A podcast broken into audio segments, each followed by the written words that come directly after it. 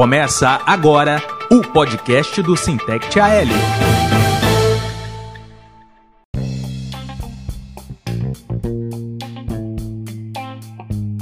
Fala companheirada, é um prazer imenso receber cada um de vocês mais uma vez aqui no podcast do Sintec AL, episódio de número 16. E no episódio de hoje, no primeiro bloco, a gente vai receber o companheiro Alisson Guerreiro, presidente do Sintec TL, onde ele vai conversar com a gente sobre a abertura da agência do tabuleiro nos feriados. Já no segundo bloco, a gente vai receber o vice-presidente do Sintec TL, o companheiro Flávio Show, que vai falar de mais um escândalo de corrupção no governo Bolsonaro. Fique com a gente, a gente vai para um intervalinho de 30 segundos. Na volta, a gente inicia o primeiro bloco. Até daqui a pouco, valeu! Desfazer do que é presente é fazer o errado. Desfazer de quem entrega a educação é fazer o errado. Desfazer de quem é autossustentável é fazer o errado. Desfazer de quem faz muito por pouco é fazer o errado. Com você há 356 anos, fazemos parte da história dos brasileiros. Se desfazer de algo assim é vender a própria história. Todos pelos Correios.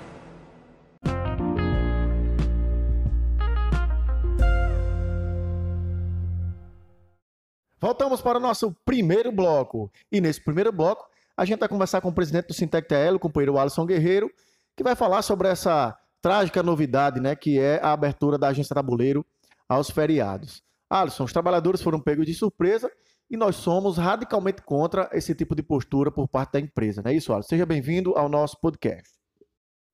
É, Altanes, a gente fica indignado com essa postura da empresa, né? Essa semana, os trabalhadores da agência Tabuleiro dos Martins foram surpreendidos com uma convocação onde terão que trabalhar na sexta-feira da paixão e também dentro dessa convocação a empresa coloca que não terá mais feriado para aqueles trabalhadores daquelas agências como em algumas agências aqui no Brasil, né? Colocando que terão que ser abertas todos os feriados. Então, é uma atitude realmente muito ruim da empresa, porque a gente entende que a agência abrindo na sexta-feira da paixão não vai ter lucro nenhum para a empresa, pelo contrário, a empresa vai ter um prejuízo, tendo que um gasto com energia, um gasto com o pagamento do salário daqueles trabalhadores e, infelizmente, isso vai de encontro a tudo que a gente pensa. A gente pensa na empresa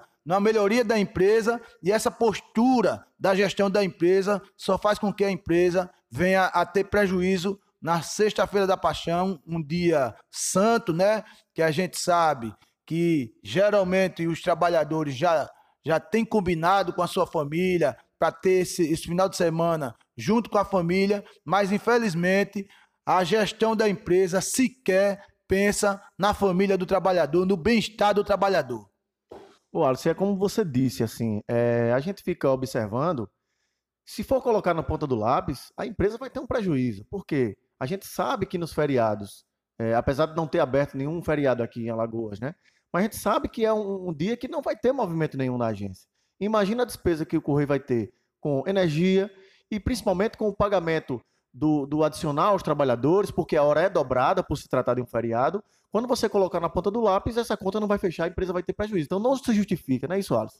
Não, não se justifica, Altanes. É, é mais uma moda lançada pela gestão da empresa, essa gestão que já se mostrou contra a empresa, como empresa pública, uma gestão que veio para dentro dos Correios através do governo federal para tentar privatizar a empresa e retirar os direitos dos trabalhadores, retirar essa empresa que representa bem é, a população brasileira, que atende bem a população brasileira, mas tudo isso a gente sabe que é no sentido de tirar o lucro da empresa para que as pessoas tentem pensar que a privatização é o melhor caminho. A gente sabe que não é o melhor caminho, como também não é o melhor caminho colocar o trabalhador para trabalhar na sexta-feira da paixão, onde poderia estar muito bem é, com sua, os seus familiares.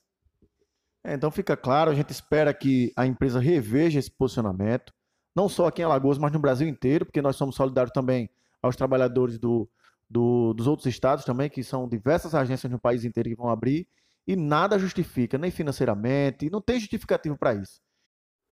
E o sindicato se manterá vigilante e a gente vai sim pressionar a empresa para que ela reveja esse posicionamento que só trará prejuízo para a empresa e também para os trabalhadores que irão ficar cada vez mais desgastados.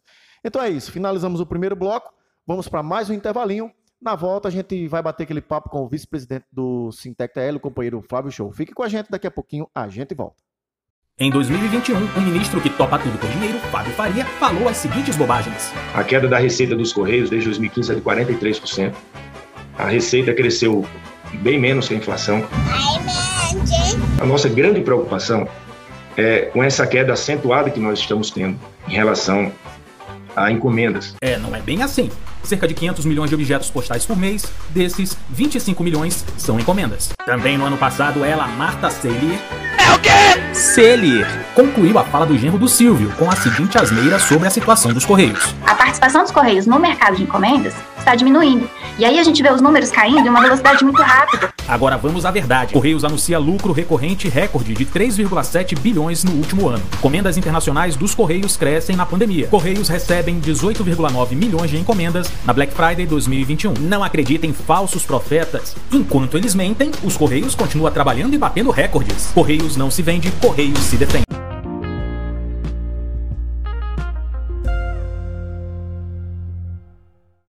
Voltamos para o nosso segundo bloco. E nesse segundo bloco, como eu disse lá na abertura, a gente vai conversar com o vice-presidente do Sintec TL, o companheiro Flávio Show. E a gente vai debater, Flávio, sobre mais um escândalo de corrupção do governo que era incorruptível, né, Flávio? É, é, esse governo não cansa de nos dar pauta para que toda semana a gente fale desses escândalos de corrupção do governo. Flávio, seja bem-vindo. Qual é a, a bola da vez dessa semana de corrupção do governo Bolsonaro? Beleza, Altanes. Bola da vez não, comprimido da vez, né? Porque as Forças Armadas compraram 35 mil comprimidos e não é comprimido para dor de cabeça, não é analgésico, são comprimidos de Viagra nas Forças Armadas.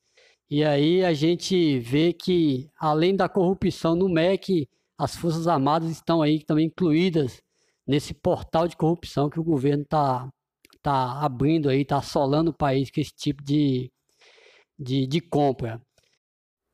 O governo tentou se explicar, dizendo que o comprimido servia para outra coisa, a não ser a questão sexual, mas não convenceu não, viu, Otânia? Não convenceu, foi para televisão, fez reportagem, mas não convenceu não.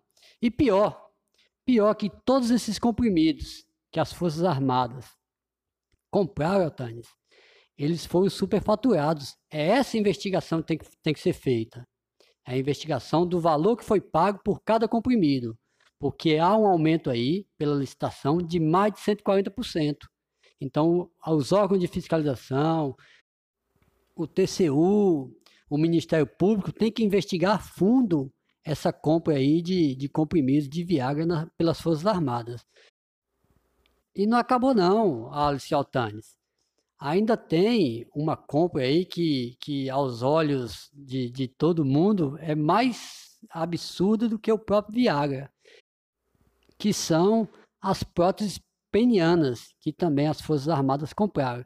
Então, Altânis, é um governo, como você mesmo disse, né? Não tem corrupção, é um governo incorruptível mas o que a gente está vendo aí é o fundo do poço, inclusive com as Forças Armadas também incluídas nesse movimento aí de corrupção. Então a gente precisa que os órgãos fiscalizem e dê um basta nesse tipo de compra que é dinheiro público, que é dinheiro dos impostos do trabalhador. É verdade, Flávio. Quando você fala que é dinheiro público, para que todos que estão nos ouvindo fique claro, isso é dinheiro meu, seu, de todos nós, que está sendo investido para comprar Viagra e prótese peniana para o exército. Então, assim, é um absurdo, é o cúmulo do absurdo, e é inadmissível que qualquer eleitor do país vá para as urnas no mês de outubro e vote nesse cidadão, que ao longo desses quatro anos fez cair por terra aquele argumento que era um governo que não tinha corrupção. Ao longo desses quatro anos, o governo Bolsonaro foi imerso em escândalo de corrupção, ficou claro, não só com a questão do MEC, que nós falamos na semana passada, mas agora com essa questão do exército, de compra de prótese peniana e de Viagra. Então eu queria passar aqui para o Flávio para que ele fizesse um breve comentário para a gente finalizar. Isso mesmo, Altanes. Inclusive do MEC que a gente falou no outro podcast, essa semana, essa semana, o governo Bolsonaro decretou sigilo de 100 anos, ouçam bem, um século de sigilo em relação às reuniões que ele, que ele, que ele teve com os pastores, aqueles pastores lá que ofereciam é, é, propina é, por verba de, de municípios. 100 anos de sigilo. Tem alguma coisa errada aí. Porque esconder, se é lícito, por que esconder?